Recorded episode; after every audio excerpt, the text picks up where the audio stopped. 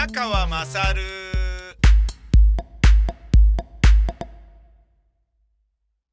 お前の母ちゃん宮川勝です。昨日、えー、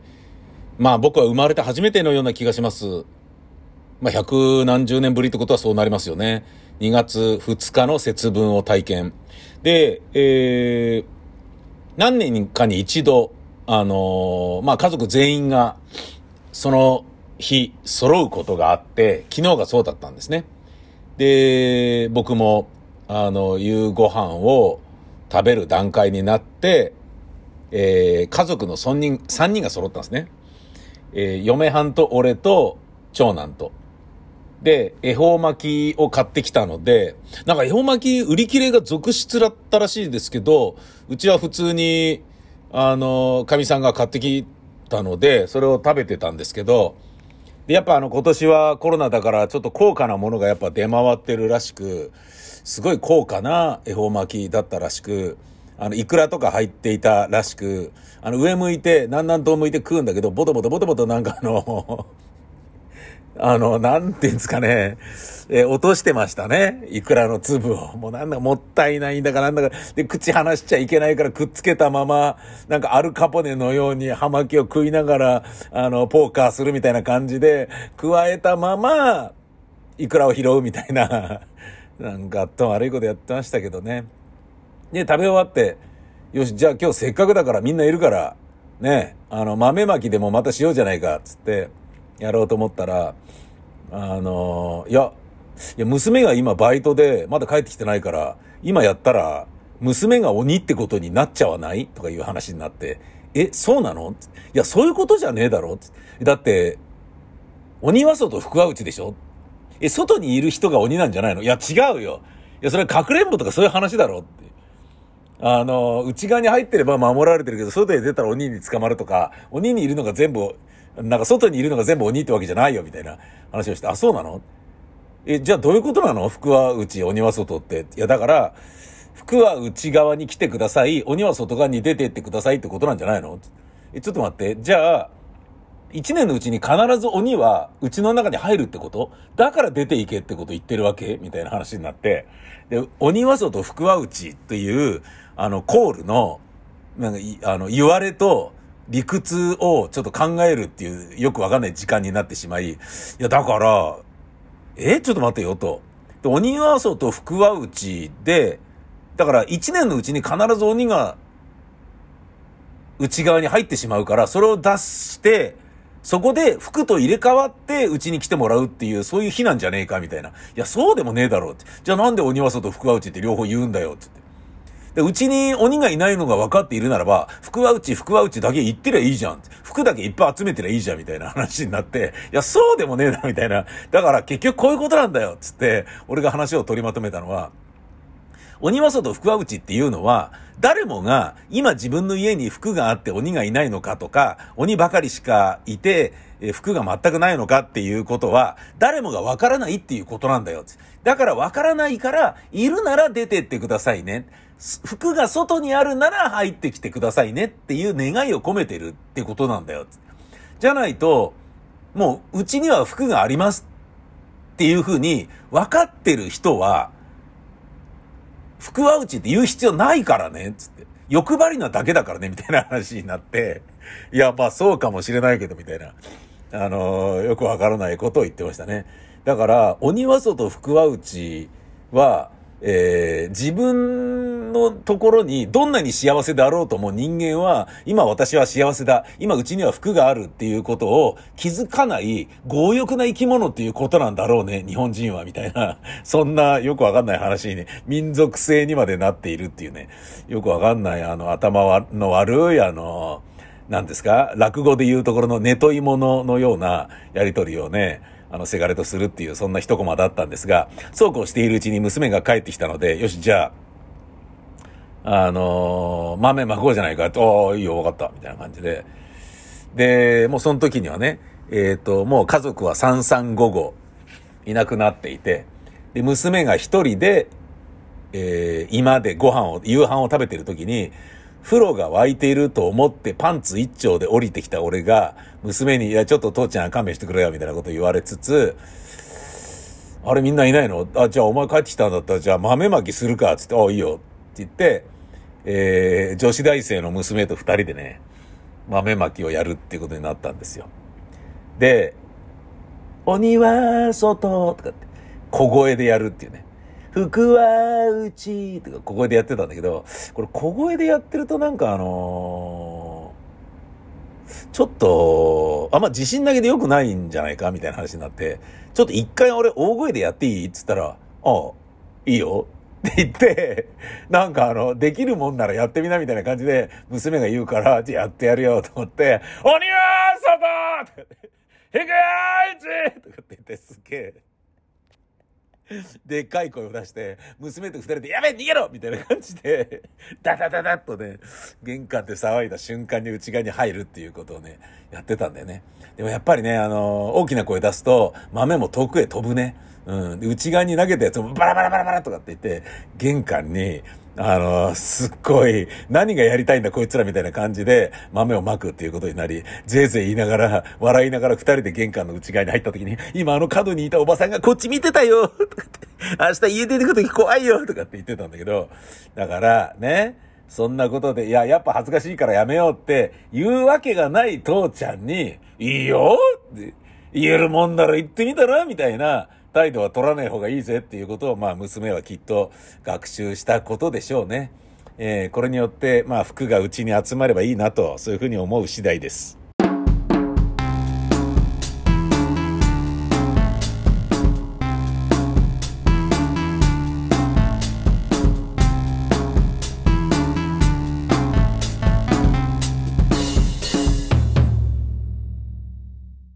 いやー、焦った。もう、本当に焦ったんですけど、良かったです。っていうのは今、大塚に来たんですけどね。まあ、昨日も来たので、で、まあ、昨日に片付けときゃよかったじゃないかって話なんだけど、あれ？と。えー、自宅のパソコンに入っている僕の、えー、うちの会社が、あの、発行する請求書の先月分がなくて、あれ先月分出してねえんじゃないの？みたいなことになって、やべえっつって調べたけど、わかんないのね。控えがなくて。あ、そっか、年末で忙しいから会社の PC で出したんだ、っつって、でもな外付けハードディスクをそのままね、あ、外付け SSD か、そのまま持ってったので、そこに入れて帰ってきたと思ったんだけど、入ってないんだよな、気になるから、あのー、調べに行こうっつって、わざわざそれを調べるためだけにね、ここへ来たんですよね。した無事にあったので、Google ドライブに、えー、アップロードして、うちからも吸い込めるようにして、ああ、よかったっていうことなんですけど、なんか、こういう時にね、ちゃんとね、あの、クラウドを使ってないと、わざわざ来なきゃいけない。それだけでね、3、4時間が無駄になるっていう、もう本当になんかこう、損した気分ね、本当に。えー、そんな中、まあ、せっかくこうやって録音しているので、私が今日気になっている東京コロナ日記に関して紹介いたしましょう。えー、希望退職の面談が激増中。これどういうことかというと、やっぱコロナ禍なので、もうあの、早期退職を、えー、の希望を募るっていう会社が異様に増えてきているらしいのね。考えてみてください、皆さん。ドコモの D デリバリーが中止になってるのは、まあまあ、あれはまあダメだろうな、みたいなわかるでしょ。で、グリーが、スマホ版はあるけど PC 版が中止になっていくってのは、まあまあまあ、それはわかるでしょ。まあまあね、寿命を迎えたようなもんだろうって、まあわかりますよね。で、JAL が最終赤字が3000億円っていうのも、まあまあまあまあ、移動がこれだけね、あれしてたら、まあそれしょうがないよねってわかりますよね。で、そんな中で、任天堂が過去最高益300、あ、3766億円の黒字っていうのが、俺もうおかしくてしょうがなくて、一人勝ちじゃねえかよ、任天堂と思って、他みんな困ってんのに、ね、あら、ありとあらゆる業界が困ってんのに、この第三次産業の中で、任天堂がこんなにって、すごいよね。だから巣ごもり需要ってことでしょ？すっごいよ。だからこれを、なんか3766億円と、あの、情報修正したかなんかなんらしいんだよ。で、それって、言うことが世の中の批判っていうかね、やっかみを買うことは間違いないのに、でもね、まあ、あの、上場企業だからなんでしょうかね、株主に向けてね、公表しなきゃいけないっていうのがあるから、もうこっそり出してるのかもしれないんだけど、えーってすっごい目立つよね、今だとね。うん。で、そうやって、JAL が3000億円赤字すげえなとかって思うでしょ？で、任天堂が3766億円の最高益ってすごいねみたいな話になってると、それの半分ぐらいらしい1500、1400億円のプーチン宮殿はどうなの？っていう、そういう気がするよね。で、プーチン宮殿の持ちも、持ち主は実は僕なんだよってプーチンの友達が名乗り出てきたっていうのが、この後に及んで名乗り出てきたことがどうなのっていうようなこともあったりするんだけど、まあこれだけね、不景気で金額が桁違いの赤字が、えー、なんだろうな、ネットニュースを賑わしているということにもなれば、希望退職の面談が激増中というのもしょうがないだろうとは僕は思います。えー、朝日新聞なんですけどね、載ってたのは、今後も残ってやっていける自信がありますか？別の生き方もあるんですよ、と、えー、希望退職を進める面談が40代にも及んでいると。まあ、50代の高級取り、いわゆる職人級と言われる、継続してえー、勤めている年次によって給料少しずつ上がっていくっていう、実力関係ないファックな、あの、風艇っていうものがあるじゃないですか。風艇っていうのはあの、基礎点数ね。うん。で、それを、あの、割り食ってる能力の低い50代を、そのカスみたいなね、働く、まあ、50代でちゃんと働いてる人ってもうほんと1割いるかいないかだと思うんだよ、会社って。で、その、あと残りのね、カスみたいな職員を養うために20代、30代が躍起になって働くっていうのが、まあ会社の構造でしょ？で、そういうのが嫌だから僕は一人でやってるところもあるんだけど、で、それがね、50代にならまだわかるんだけど、40代にも来るんだっつって41人の人のところにそういう話が行ったらしいのね。で、家族と相談してほしいんだよっていうことも言われたと。いや、でも、みたいな感じで、いや、再就職に関しては不安もありますし、とかっていうと、いや、再就職への不安があるということを理由に、だから会社に残りたいというのはどうなんだろうね、と。そういう意思の人を会社は求めてはいませんよ。わかります？みたいな感じのこと言われるらしいんだよね。いやー、これ厳しいね。やめてくんねえかな？みたいなこと言ってるわけでしょ？厳しいね。本当にね。応募する気はないんですよ、希望退職に。そういう気持ちを伝えたとしても、いや、他にもね、わかりました。あの、他にも説明したいことがありますので、また面談しましょう。と、次回の面談の約束を取り付けられたっていうね。つまり何度も何度も、あの、口説くよっていうね。お前が辞表を出すまでこれやるからな、みたいな、そういう風にも聞こえるでしょうね。きついよね。本当にきついよね。で、自分から辞めるっていうようなことを言わないとね、当然規模退職にならないし、で、首の場合に、これね、とある弁護士が言ってたんだけど、組の場合に、じゃあ解雇になりますけど、それでよろしくお願いしますって、あ、わかりました、つって、じゃあ、あの、辞表を出してもらっていいですかって言われると、解雇の場合は辞表を出しちゃダメなんだよね。解雇なんだから、解雇にならなくなっちゃうわけよ。辞表を出すと、なんか自分の都合で辞めるってことになったから、解雇にならないから、だからそ絶対出しちゃダメっていうのは弁護士がよく言うところですよね。潔く辞める辞めないの話になりましたけど、あの、昨日も喋った松潤の、あの、銀座で飲み歩いていたけど、離党届。離党届出しても議員は辞職しないっていうのはどうなのみたいなのがあるんだけど、あの、助さん、角さん、両サイドにいたね、一緒に行っていて兄貴とか呼んでいるらしいという、あの、議員も、えっ、ー、と、ついに、えー、離党届を出したんだけど、それは、なんかね、写真が出たんだよね。銀座のクラブに、その人たちが行ってるところの写真も。で、その写真を見られてるから、あの、自分で行ったんだろうね、みたいな感じなんだけどさ。で、それがなければバレないと思ってたのかしらみたいなのって、あのー、雨上がり決死隊の宮迫さんの闇営業のことをなんか思いあの、出してしまいましたね、なんかね。うん。で、兄貴が俺のこと守ってくれてるんだから、みたいな感じで、えー、みたいなことなのかな、とかね。なんか、いろいろ考えちゃったんですけどね。あとね、僕がね、あの、自分練馬区民なんで、一番あのー、いいなと思ってるのが、練馬区モデルというやつです。新型コロナウイルスのワクチン接種をめぐり、東京都練馬区は2月1日までに身近な診療所での個別接種を中心とする練馬区モデルを構築すると発表したんです。これすっごい嬉しくてね。練馬区モデルって、まあまあ自分の住んでるところがモデルになってることが嬉しいところではなくて、えー、まあ集団接種会場に向かわなくても、身近なところで受けられるっていうやつね。で、この集団接種会場に向かうために電車やバスに乗る必要がなく、使い、あ、通い慣れたかかりつけ医から受けられる安心感もあるとしている。厚生労働省が先行事例として全国の自治体に周知した。おー。ねえ、あのー、だから練馬区は、集団接種っていうことをやらずにね、どっかの学校のね、えー、体育館とかを借りて、一気にここに来てくださいっていうのをやると。で、その集団接種っていうのは、要は1億2000分の、2000人分のワクチンがドンって入ってくるでしょ？だけど、それは10日以内に、使い切らないといけないんだよね。しかもマイナス75度で管理するっていうのがファイザーのやつでしたっけ？最初に来るやつだよね。で、10日以内じゃない。だから賞味期限があるから、見て味わうわけじゃないけど、だからまとめてやるのが早いだろうっていうことになってんだけど、で、それを一元化して場所でやるっていう考え方が、ま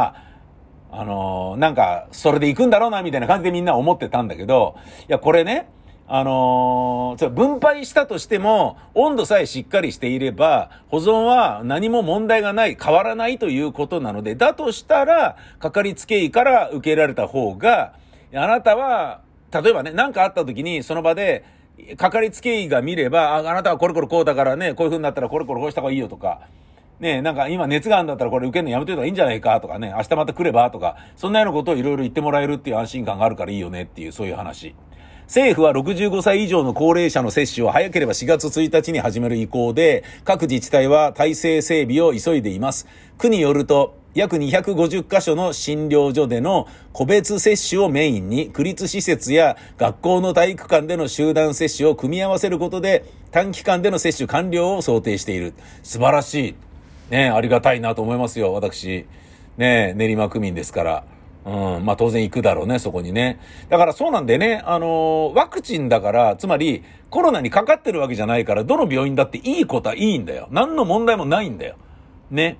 で、なんでそれができないのっていうことで言うと、いや、なんか、まとめてやった方がいいんじゃないみたいな、そういうことでしょそうやって考えると、練馬区いいじゃんみたいな。ね、いっぱい人がいるから、まとめてやってね、数箇所に分けたところで、それ大変じゃんみたいな。あの、いいなと思いました。で、そうやって思うと、90過ぎ、80過ぎの認知症かかってたり、要介護3とか2とかの、えー、両親を持つ私なんですけど、親は武蔵野市民なんですね。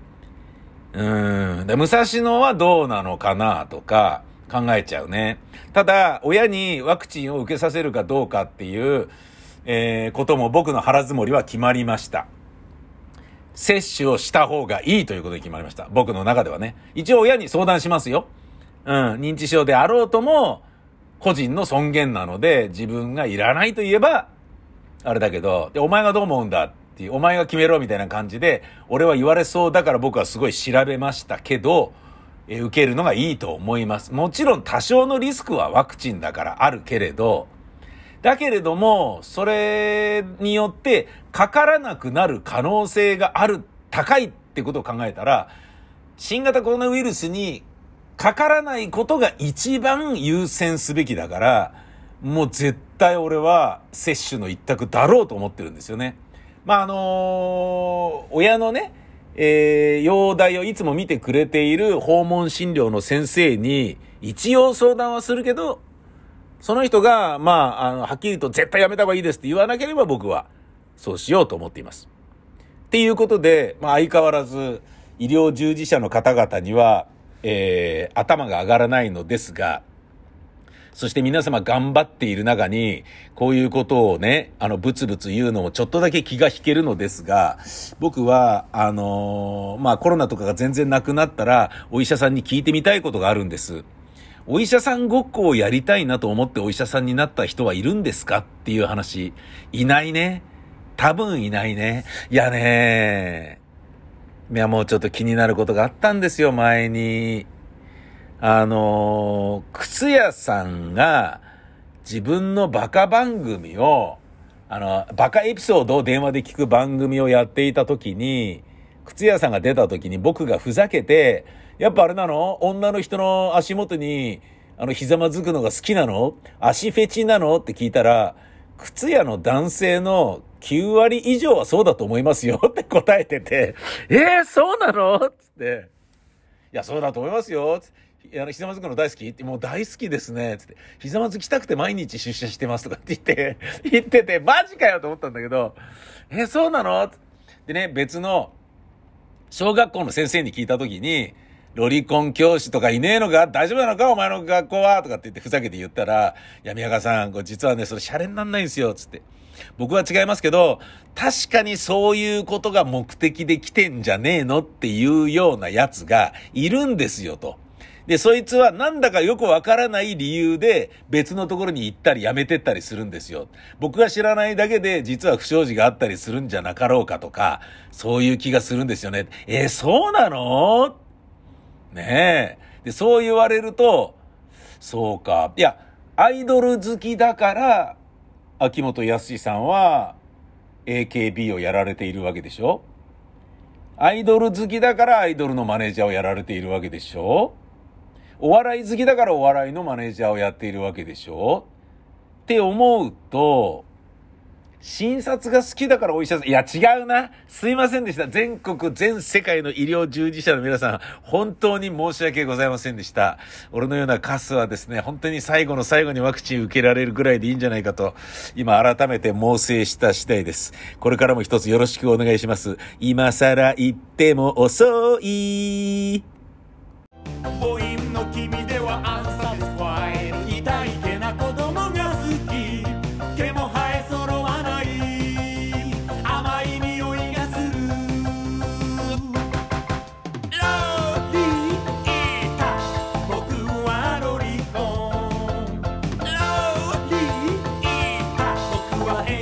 たかもね。河合の「僕はロリコン」ビタミンセにて好評発売中。ビタミンセの URL は v-mise.com v-mise.com です。